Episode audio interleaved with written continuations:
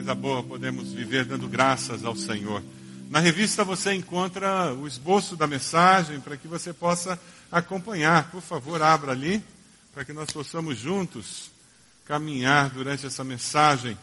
E eu queria convidá-lo a abrir sua Bíblia, lá em Mateus, capítulo 6, a partir do versículo 25. Mateus 6, a partir do versículo 25. Veja se quem está perto de você se conectou, tem Bíblia, achou o texto para que todos possamos acompanhar. Mantenha o texto aberto. Você que está aí na internet, por favor, encontre também aí no site, você encontra o esboço também. Você pode abrir o esboço, acompanhar no seu computador ou, quem sabe, imprimir, para que você possa acompanhar também, para que essa mensagem abençoe sua vida e a sua família. Nós estamos com um domingo com uma ênfase em família. Começamos hoje cedo com Barbaracá. Os, os águias também foram aceitos no Ministério de Adolescentes. Que final de semana abençoado. Ontem nós tivemos um tempo muito especial. Esse salão aqui estava irreconhecível ontem, com toda a decoração do Barbaracá, familiares, amigos. Que tempo abençoado nós vivemos como igreja, irmãos. Hoje, no culto dos líderes, às 5 horas, que tempo gostoso de compartilhar, de assumir compromissos para 2015. E hoje à noite, eu falava com o pastor Silvanir, eu podia ir embora para casa, irmãos. Meu coração já foi abençoado. O que, que os irmãos acham? Vamos eu já fui muito abençoado, irmãos, ouvindo aqueles testemunhos dos casais, vendo ah, o irmão Biscaia. Eu, eu, me lembro um tempo que o pastor Avelino ainda pregava aqui, o Nasser fez um comentário uma vez, eu guardei aquilo no meu coração, Nasser.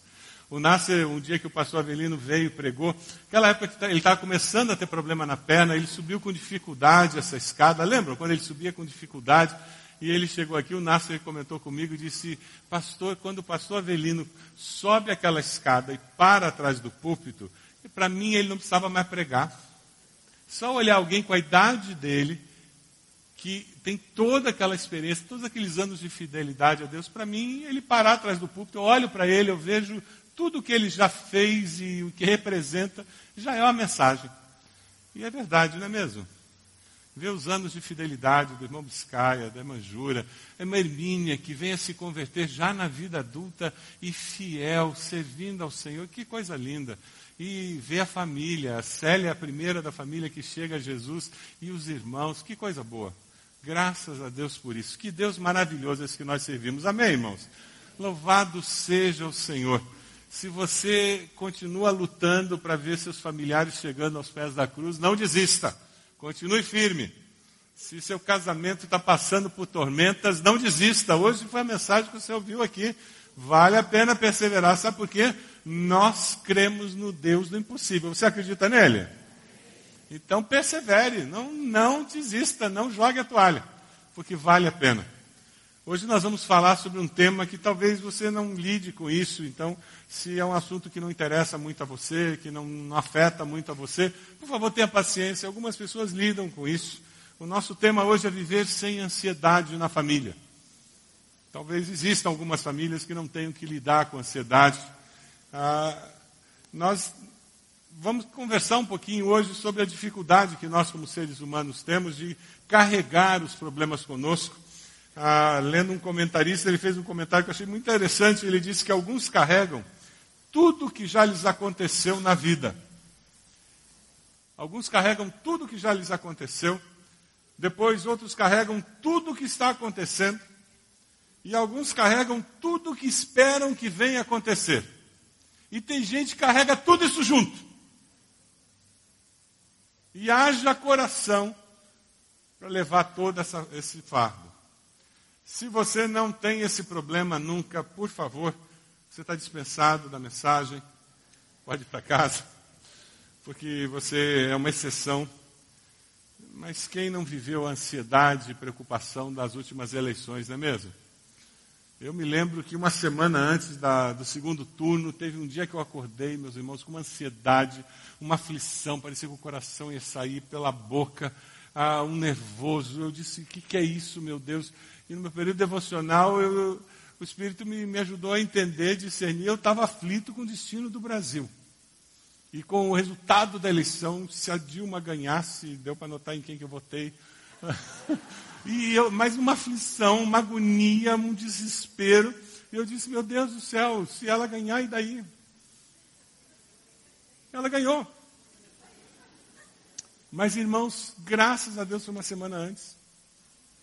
Eu passei aquele dia, mas foi um dia de oração e eu consegui acalmar meu coração. Eu levei aquela aflição, aquele desespero diante de Deus. Eu disse: não adianta, eu não posso carregar essa aflição no meu coração. Tem gente que fica aflito assim, porque o time vai cair para a segunda divisão. Tem gente que fica desesperado, porque o Coxa pode cair para a segunda divisão, não sei nem se caiu. Está jogando agora, né? E tem gente que não dorme por causa disso. Tem gente que é por causa de filhos, porque os filhos estão fazendo escolhas erradas. E o filho faz as escolhas erradas e você que não dorme. Tem gente que fica assim porque o chefe está tomando decisões erradas. E é por causa da economia, o dólar sobe, o dólar desce, a bolsa sobe, a bolsa desce, e a, a, tua pressão sobe, a tua pressão desce junto com a bolsa. E é impressionante. Para muitos, o viver a vida adulta é viver uma vida preocupada. Você já percebeu isso? Muitos de nós, ser um adulto é ser preocupado. Eu tenho uma boa notícia para você. Ser adulto é ser uma pessoa responsável e não ser uma pessoa preocupada. Aleluia! Isso é libertação, gente.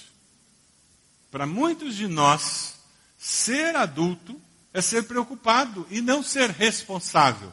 Porque muitos de nós colocam o ser responsável com o ser preocupado como se fosse sinônimo.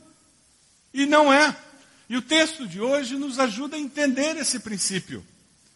Porque a ansiedade, a preocupação, é pecado. Ansiedade e preocupação é desconfiança de Deus. Eu vou repetir. Ser ansioso e ser preocupado é pecar contra Deus. É desconfiar da capacidade de Deus para cuidar de mim e da minha história. O texto que nós vamos ler em Mateus 6 nos fala sobre isso. Aqueles que ouviam Jesus falar, eles entenderam muito bem o que Jesus disse, porque os rabinos ensinavam o tempo todo, embora a maioria não vivesse, eles ensinavam que prudência, serenidade fazia parte da vida de quem confiava na providência de Deus. O versículo 25 e 26 nos ensina que viver sem ansiedade é possível porque Deus suprirá todas as nossas necessidades. Deus suprirá todas as nossas necessidades. Veja o 25. Portanto, eu lhes digo: não se preocupem com a sua própria vida, quanto ao que comer ou beber, nem com o seu próprio corpo, quanto ao que vestir. Não é a vida mais importante que a comida e o corpo mais importante que a roupa. Existe alguma coisa mais importante que o dom da vida?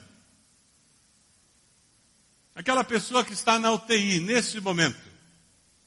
O que, que é mais importante para ela?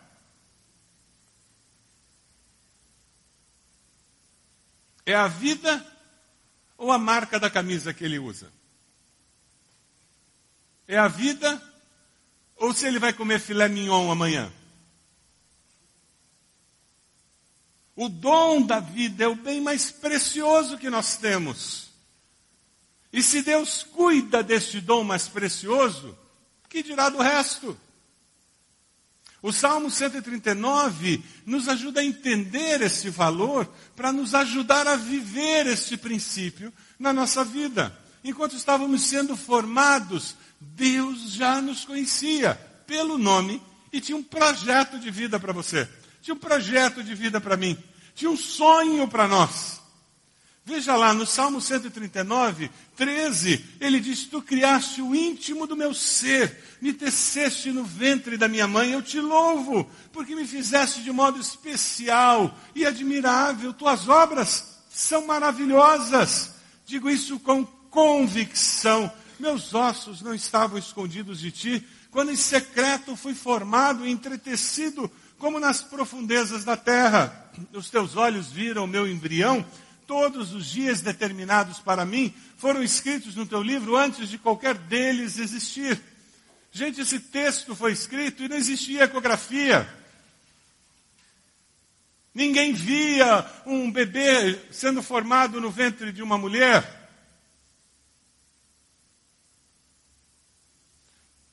E o salmista, sendo revelado por Deus, ele fala sobre a criança ser formada e Deus tendo uma capacidade de ver uma ecografia perfeita e acompanhar aquela gestação como nenhum médico consegue.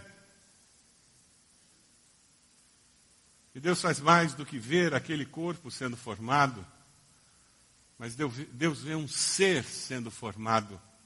Nesses dias em que existe um movimento fortíssimo por parte dos órgãos governamentais para legalizar aborto e tornar aborto como algo que você faz ao invés de tomar uma Coca-Cola ou comprar um sanduíche.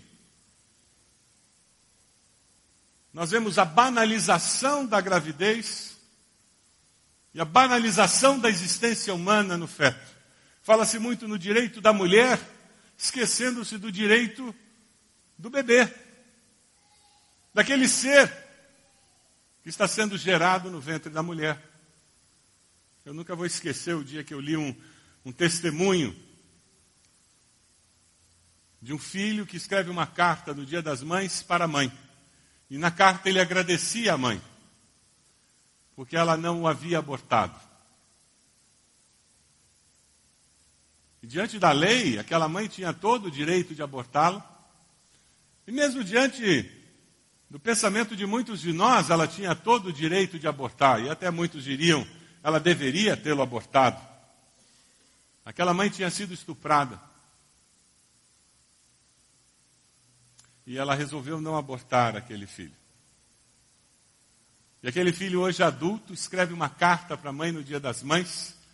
E o teor da carta é muito tocante. Porque ele diz: Eu agradeço a senhora. Porque a senhora acreditou nos 50% que eu tenho de você. Acreditou que eu poderia vir me tornar uma pessoa de bem, porque 50% de mim vem de você. Eu agradeço pela vida que eu tenho hoje, pela mãe que eu tive, pela formação que eu recebi, pelo temor e amor a Deus que eu aprendi a ter através do seu testemunho, da sua vida. Que decisão daquela mulher. Nós estamos vivendo dias em que, mais do que nunca, teremos que nos posicionar nesta questão do aborto mais do que nunca como crentes, teremos que ser mais profundos do que simplesmente dizer eu concordo ou eu discordo. Teremos que refletir no tema e argumentar com relação a esse tema.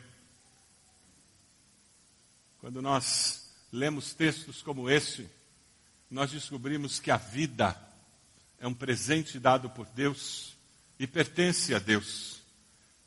E somente Ele pode tirar a vida. No versículo 26, o Senhor continua dizendo: Observem as aves do céu. Elas não semeiam, nem colhem, nem armazenam em celeiros, contudo, o Pai Celestial as alimenta. Não tem vocês muito mais valor do que elas? Nós podemos confiar que Deus vai cuidar das nossas necessidades, não podemos? Será que quem é rico tem preocupações? Você conhece rico preocupado? Quem conhece? Você conhece rico que tem depressão, aflição, ansiedade? Você conhece pobre que tem ansiedade, preocupação, aflição? Condição social, cultural, não determina se tem ou não tem essas coisas. A nossa relação com Deus é determinante para nós conseguirmos viver em paz ou não, porque o príncipe da paz, esse que nós vamos celebrar no Natal, é que define se nós conseguimos lidar com as circunstâncias e as situações da vida de uma maneira saudável de, ou não. Se nós olhamos para nós e nos enxergamos como seres de valor ou não. Não tem vocês muito mais valor do que elas, as aves do céu? Você consegue dizer para Deus as suas necessidades e descansar? Você consegue dizer para Deus a aflição com relação àquele filho, àquela filha e descansar? Você consegue dizer para Deus a sua frustração por um sonho que não se concretiza? E descansar? Eu não estou falando de ser passivo com relação à vida. Eu estou falando de descansar nas mãos de Deus. Confiar no poder sobrenatural daquele que controla a história das nossas vidas. Um rabino afirmou: Jamais em toda a minha vida eu vi um leão levar cargas, um elefante preocupado com a comida e todos se alimentam. Se eles que foram criados para servir ao homem vivem sem preocupações, quanto mais eu, que fui criado para servir ao Criador. Eu não posso trabalhar preocupado com o futuro, pois a minha segurança não está no que acumulei, mas no Deus para quem eu sirvo, para quem eu vivo. Viver sem ansiedade é consequência de eu viver sabendo que Deus é soberano e bondoso. Nós cantamos que Deus é bom. Você acredita mesmo que Deus é bom? Ora, se Deus é bom, eu posso descansar. Se Deus é bom, Ele não vai judiar de mim, vai? Então aquilo que eu não entendo não é Deus me prejudicando, mas pelo contrário, é uma surpresa que vem a caminho. É algo que foge à minha compreensão tão limitada da vida. Veja o versículo 27 do texto. Ele é muito precioso. Esse é daqueles que precisa estar sublinhado na Bíblia e gravado na nossa mente. Quem de vocês, por mais que se preocupe, pode acrescentar uma hora que seja à sua vida? Você já conseguiu fazer dia com 25 horas? Ah, irmãos, tem dias que eu queria ter 36. Para dar conta de tudo que eu tinha que fazer. Acontece com vocês isso? Tem dias que eu acho que se fossem 48 horas eu ainda não vencia a agenda.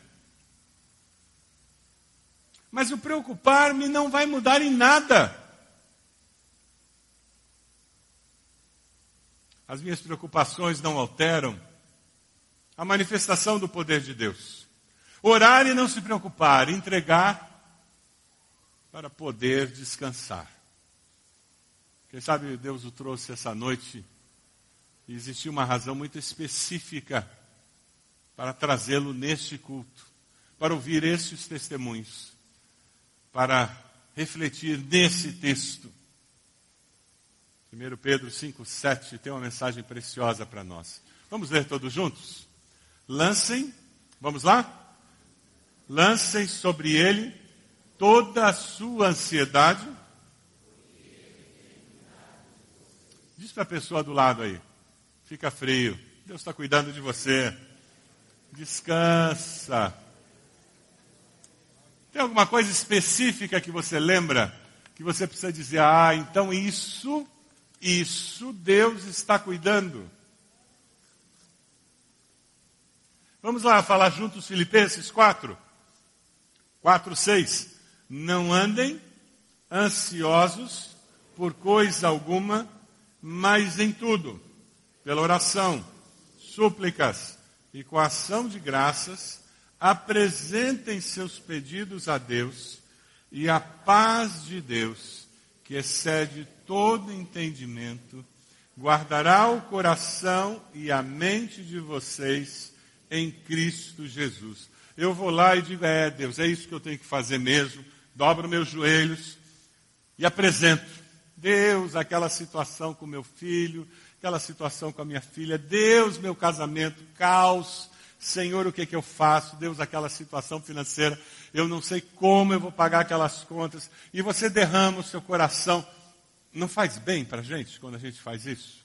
É mais do que catarse, não é coisa de psicólogo, não, gente. É mais do que isso, tem uma dimensão espiritual nisso. Transcende simplesmente a parte emocional. O Espírito Santo vem e ele, e ele vem e ele cura aquelas feridas da alma. Ai, a gente sai leve, não sai? a gente sai para enfrentar o mundo. Aí a gente vira. Aí a gente começa a caminhar. Aí o diabo joga um dardo inflamado. É, mas e se o teu filho não fizer aquilo? Aí você anda mais um pouquinho, aí vem um outro dado. É, mas você não sabe o que, teu marido vai fazer, o que a tua esposa vai fazer. Aí você caminha mais um pouquinho, aí você olha lá o extrato do banco, e o dinheiro não vai dar. Quando você vê, o que, que aconteceu? tudo aquilo que você tinha colocado aos pés da cruz lá, está onde de novo? E está você andando de novo assim, com aquele fardo nas costas. Já, quem já viveu isso? Levanta a mão. Gente, que legal, eu não sou o único. Obrigado. Agora, quem já conseguiu vencer isso? Levanta a mão. Aleluia, eu também. O que, que tem que fazer? Volta lá. Deus me perdoa, eu sou um sem vergonha, Senhor. Eu sou um bocó.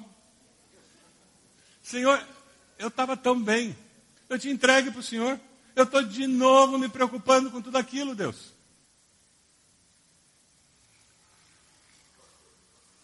Até que chega uma hora que quando o diabo lança aquele dardo inflamado, você faz o quê? Escudo da fé e você diz: Não, eu lancei sobre o Senhor a minha ansiedade, eu sei que Ele vai cuidar de mim. E Ele vem e mostra aquele extrato do banco para você, e você diz: Senhor, agora eu quero ver como é que o Senhor vai fazer um milagre, hein? Ah, legal, estou esperando o um milagre agora. E ao invés de desesperar, aquilo faz com que a tua fé seja fortalecida. Se Deus é bondoso, está com as flores do campo, gente. Imagina que Ele não vai ser bondoso com essa pessoa que está do teu lado aí. Dá uma olhadinha para ela. Ela não é nenhuma flor do campo, mas é a coroa da criação. Ela não é nenhuma flor do campo, mas é a coroa da criação de Deus.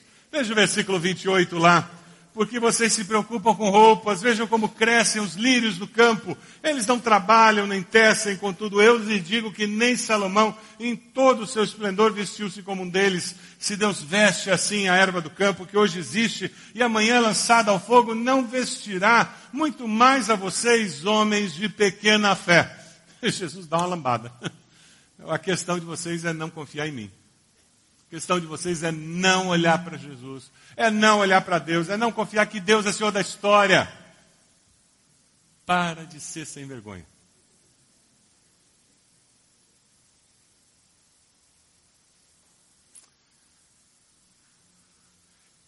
E é confiando em Deus que a minha fé é fortalecida, não tem outro jeito. É olhando aquele extrato e não tendo dinheiro e dizendo, Deus eu confio. Deus, agora eu quero ver. É assim que a minha fé vai ser fortalecida. É ouvindo aquele dardo inflamado que vem questionando se meu filho tem jeito. E eu digo, Deus, em nome de Jesus vai ter jeito sim. Eu estou esperando a resposta. É assim que minha fé vai ser fortalecida. É aquela situação conjugal que eu não vejo solução, eu não vejo nenhuma resposta, eu ainda não consigo entender como eu vou sair. E eu digo, Deus, eu vou continuar confiando, porque eu sei em quem tenho crido, e eu sei que o Senhor é poderoso. E é nesse momento que você diz, eu olho para a cruz, e eu persevero na, confiando no Senhor. É assim que a nossa fé é fortalecida, que nós vamos nos aproximando do Senhor Vamos falar juntos esse texto precioso que Paulo nos dá em Romanos 8. Vamos lá? Que diremos, pois, diante dessas coisas, se Deus é por nós, aquele que não poupou seu próprio filho, mas o entregou por todos nós, como não nos dará juntamente com ele e de graça todas essas coisas? Essa é a segurança que nós temos. Você já aceitou Jesus? Ah, se você não aceitou Jesus, é complicado confiar mesmo. Se você não foi lavado pelo sangue de Jesus, perdoado pela cruz, se você não se arrependeu dos seus pecados, não confessou Jesus como Salvador, é impossível confiar em Deus dessa forma que eu estou falando. Ah, mas hoje você pode fazer isso. Você pode se arrepender dos seus pecados dizer: Jesus, você morreu naquela cruz do meu lugar, eu quero, eu preciso viver isso, eu preciso de descanso. Jesus disse: Vinde a mim, todos vós que estáis cansados e oprimidos. E Ele nos acolhe de braços abertos. Ele diz: Tome sobre vós o meu jugo, aprendei de mim. Venha ser meu discípulo. Venha caminhar comigo. Ah, Deus vai derrotar a ansiedade, vai livrar você da preocupação. Veja o versículo 32. Jesus dá uma palavra dura, terminando esse texto precioso. Pois os pagãos é que correm atrás destas coisas, mas o Pai Celestial sabe que vocês precisam delas. Queridos, quando eu e você damos lugar à ansiedade e à preocupação, nós estamos nos comportando como pagãos, como pessoas que não conhecem a Deus, o Deus verdadeiro. Nos comportamos como pessoas que não têm Deus. Quando nós lançamos sobre Ele toda a nossa ansiedade, quando nós descansamos no poder de Deus, nós estamos nos comportando como discípulos do Mestre. Nós estamos nos comportando como aqueles que foram lavados e regenerados pelo poder do Senhor. Como você tem se comportado quando as adversidades da vida chegam? Quando os problemas permanecem e parece que não se resolvem? Quando o desânimo bate, porque já foi mais de uma semana, um mês, seis meses, pastor, já faz um ano, cinco anos, há dez anos isso não se resolve. E alguns irmãos lutam por anos a fio.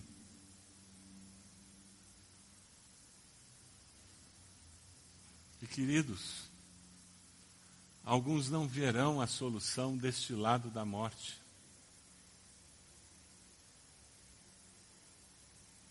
Ah, mas o Senhor o Senhor Todo-Poderoso prometeu que estaria conosco todos os dias. Não prometeu?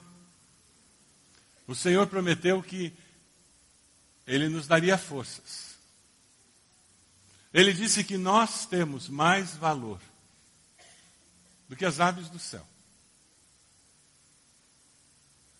O salmista, no Salmo 37, 25, ele diz: Já fui jovem e agora sou velho mas nunca vi o justo desamparado, nem seus filhos mendigando pão. Não interessa quando vem a resposta, se ela chegará amanhã ou daqui a muito tempo. Uma coisa eu sei, eu sei em quem tenho crido, e eu decido colocar o meu Deus e o reino de Deus em primeiro lugar na minha vida. É essa a sua decisão hoje à noite? O versículo 33 nos diz: Busquem, pois, em primeiro lugar o reino de Deus e a sua justiça, e todas essas coisas lhes serão acrescentadas. Quando tomamos essa decisão, não importa o que venha na nossa direção, nós vamos enfrentar e vencer porque nós estaremos sendo fortalecidos pelas adversidades. Estaremos nos libertando daquilo que nos impede de confiar em Deus a cada instante. Eu li uma história muito interessante sobre um soldado russo na Primeira Guerra. A Rússia comprou um Zeppelin na Inglaterra, aqueles balões dirigíveis. E aquele soldado foi ser treinado lá na Inglaterra.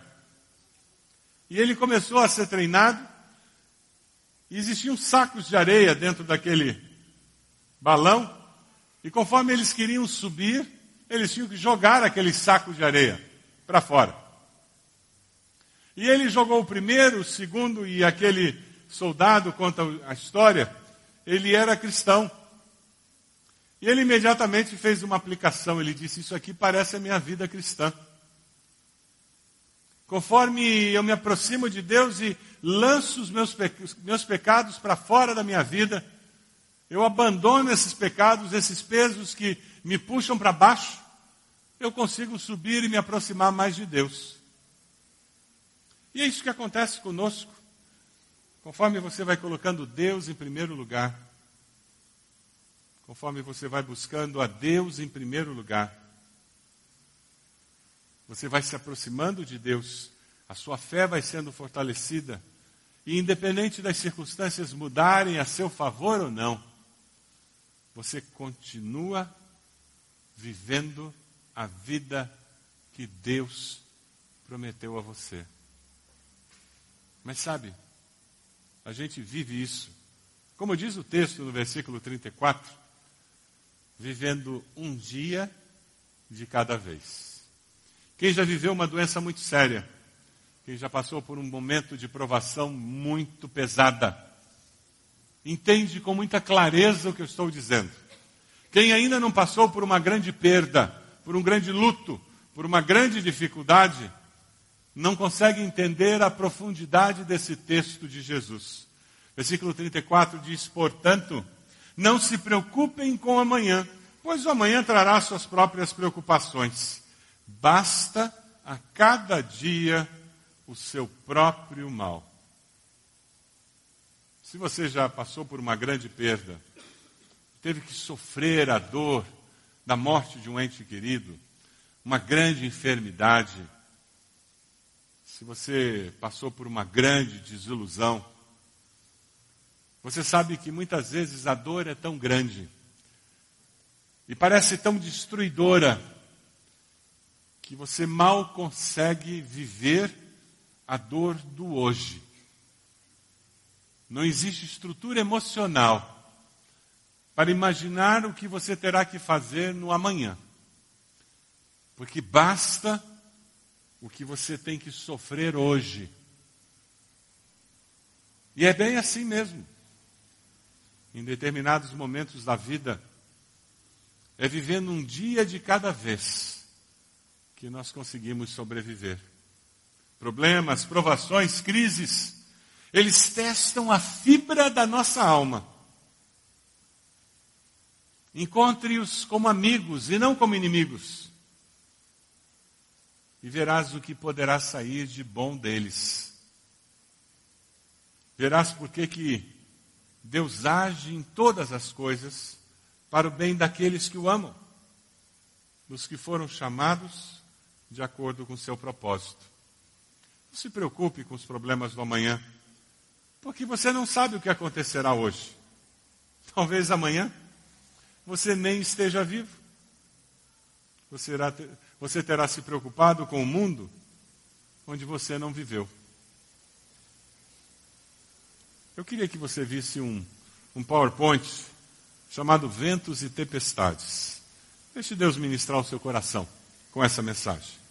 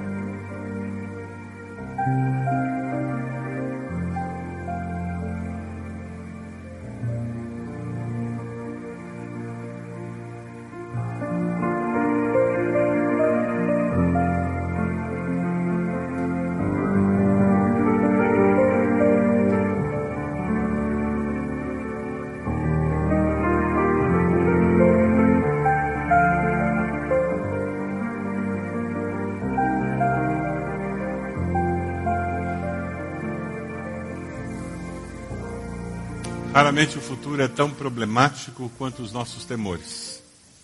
Ansiedade, preocupação. Diga para Deus. Dê nome à fonte de ansiedade.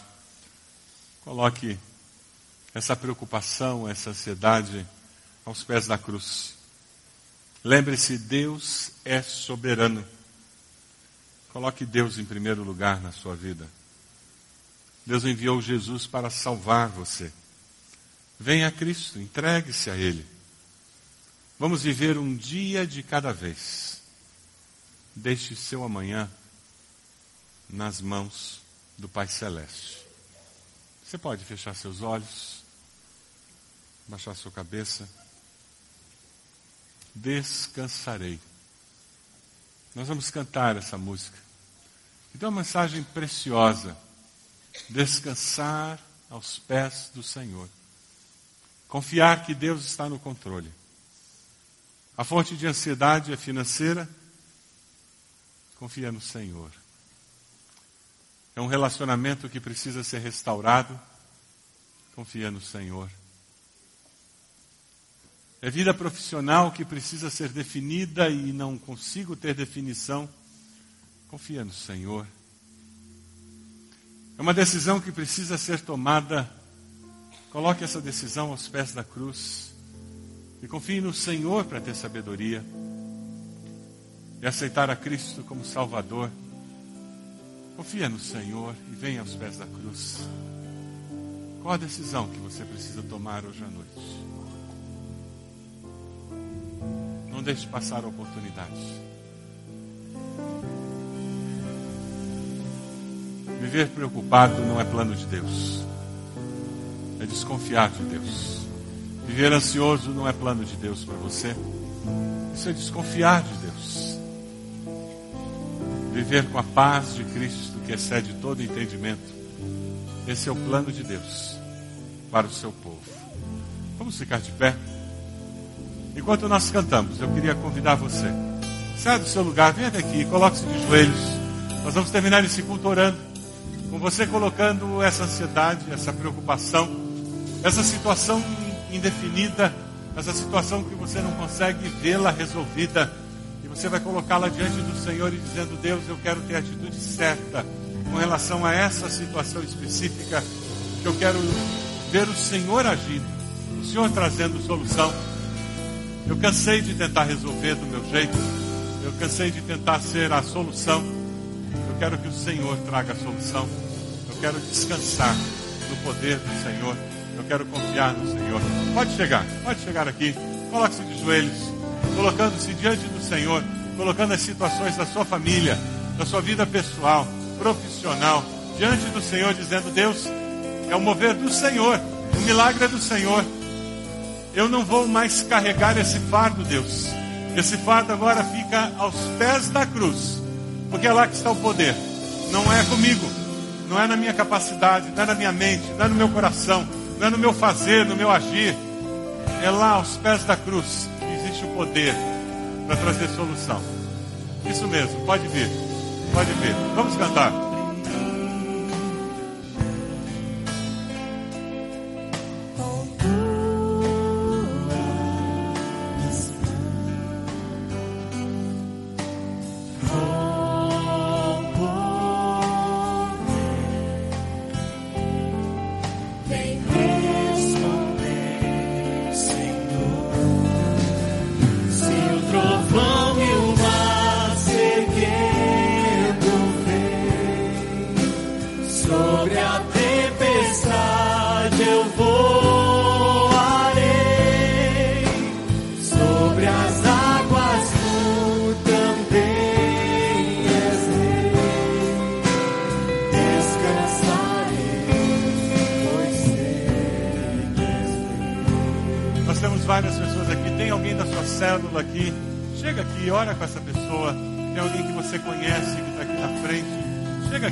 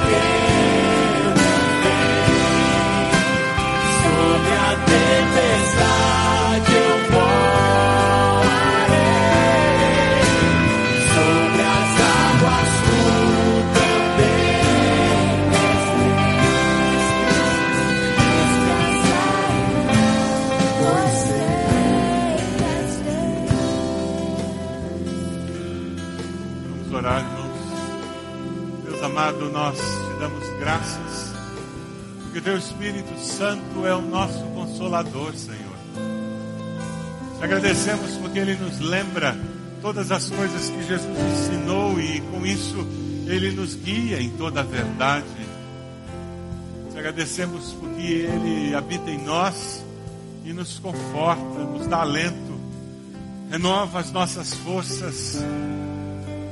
Te agradecemos porque a alegria do Senhor é a nossa força. Ó Deus, nós oramos por esses irmãos e irmãs que estão aqui à frente e no coração deles existe uma decisão, uma decisão de colocar algum assunto, algum tema nas suas vidas aos pés da cruz, confiando no Senhor, entregando ao Senhor e dizendo: de hoje em diante, este assunto é do Senhor.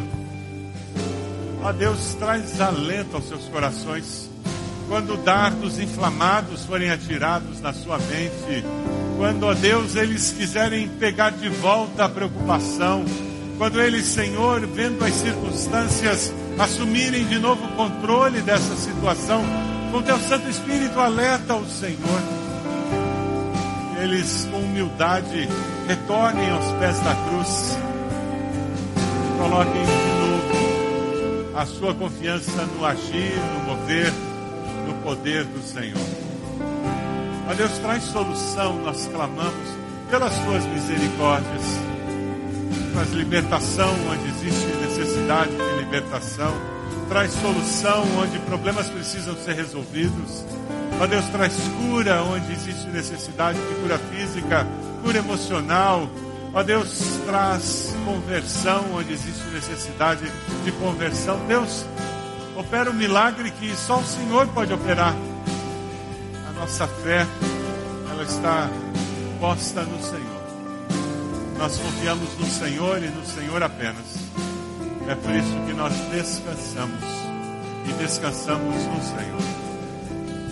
Ó Deus, nós como igreja nos colocamos nas tuas mãos e dizemos que nós confiamos no Senhor, porque o teu amor infinito é aquele que nos guia e que nos acolhe, porque a graça do Senhor Jesus, essa graça é a razão de nós sermos aceitos pelo Senhor e vivermos com a segurança da vida eterna, porque o teu Santo Espírito nos consola nos conforta, e não apenas nós, mas todos os teus filhos espalhados pela face da terra. Ó Deus, nós te louvamos por isso. E nós saímos daqui com esta confiança. Nós fazemos isso no nome de Jesus. Amém, Senhor. Amém. Que Deus nos abençoe. No nome de Jesus. Dê um abraço na pessoa do lado. Abençoe essa pessoa com uma palavra de estímulo, uma palavra de fé. Dizendo, meu querido, essa semana Creia em Deus e viva a presença do Senhor de uma forma muito especial.